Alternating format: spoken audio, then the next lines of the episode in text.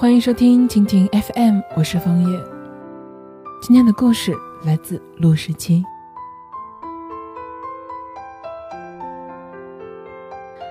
拜完年之后去看了《西游二》，看之前呢，我是好奇超过期待的。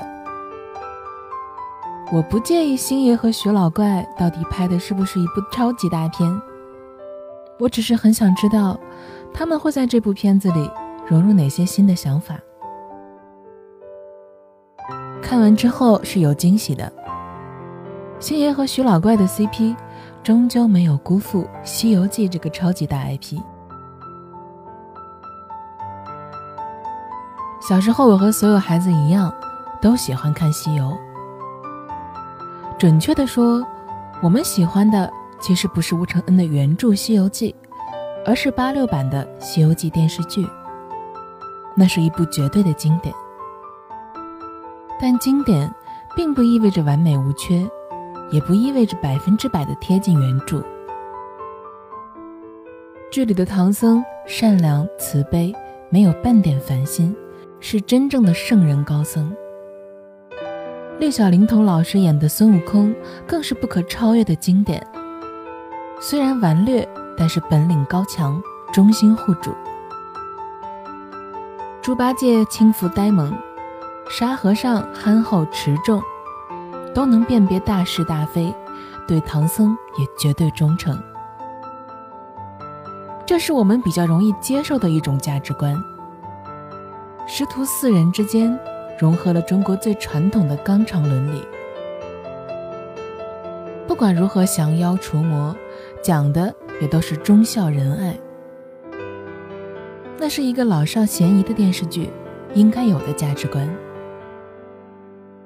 这样的电视剧有极好的娱乐和教化作用，但是也会在一定程度上对观众产生束缚。看过八六版的一代人会很自然地认为。《西游记》就是这样的，也只能是这样的。所以长大之后，我阅读了吴承恩的原著的时候，有一种三观受到颠覆的感觉。因为《西游记》的原著，当真不是那么老少咸宜的，甚至给了我一种暗黑的感觉。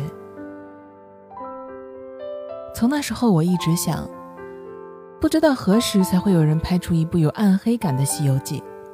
那会是对原著另外一种很好的解读。很开心的是，这一次徐老怪和星爷便是照着暗黑的思路拍了《西游伏妖篇》。这一次，唐僧不再是永远端着架子的高僧范儿，他也会跪下来给错怪的孙悟空道歉，也会承认自己只是个凡人。孙悟空个性里的顽劣和暴力尽显，控制不住，有时候会想杀了唐僧的念头。猪八戒贪恋女色成性，见了女人就要冲上去，不管那美色究竟是人还是妖。每一个人设都更加接近真实的人性，接近人性真实的平庸、顽劣和贪欲。这样的改编。给了《西游记》一种极具暗黑感的生命力和想象空间。星爷拍的《西游》，不是想赞扬佛如何称之为佛，而是人如何才能成为更好的人。变得更好的方法，不是每天念诵高深的佛理，而是接纳自己所有的平庸和不堪，方能够除破念障，完成此生的修行。我从很小的时候就跟着他看他拍的《西游》，这么多年过去，从《大话西游》的痴狂到《西游伏妖》的破执，感觉像是跟他经历了一回岁月人生。之前的降魔篇里，唐僧始终不承认自己爱上段小姐，直到段小姐最后被悟空打死，他终于悔恨痛心，但是于事无补。只好把段小姐给他的无定飞环变成了金箍，戴在孙悟空头上。而现在的《西游伏妖篇》里，唐僧仍然会去亲吻金箍。多年过去，他始终不能忘记段小姐。念念不忘，是因为当年有太多的不甘心，因为当年没有好好爱过，因为那句爱没能说出口，所以才总是不甘不忘。所有未完成的心愿，都会化成执念；所有未尽的爱，都是执念。终于，这次唐僧在比丘国遇到了宫女小善。小善和当年的段小姐有着相似的歌声和舞姿。唐僧可以在小善身上继续对段小姐的爱。国王问唐僧要不要小善。唐僧先是习惯性的拒绝，考虑了一夜之后，他终于参悟到：有过痛苦，方知众生痛苦；有过执着，才能放下执着；有过牵挂，了无牵挂。想要在有朝一日能够破执，就必须在当下承认自己的执念，承受自己的痛苦，也要尽情的接受所有的爱恨。于是，他又回到比丘国，问国王要小善。国王说，他已经和小善行过男女之事了。唐僧说，他不介意。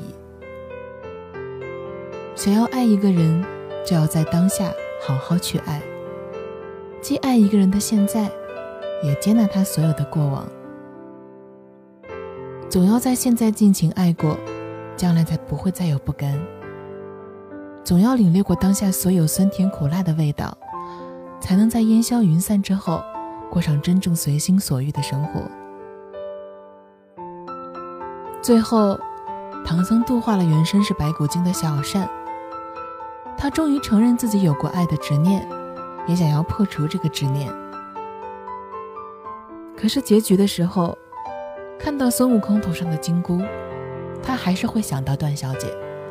甚至会把孙悟空当成段小姐。唐僧完成破执了吗？或许有，或许没有。可是人生终究没有回头路，回不去也好。既然回不去，就在心里怀念吧。唐僧依然会在看到金箍的时候想起段小姐，就像走完了半世人生，仍然心有遗憾的星爷。余生太长，你太难忘。可是既然不能重来，那就好好的想念吧。承认曾经一直想念一个人，才能在将来的某一天，学会把他深埋在心里，然后开始新生活。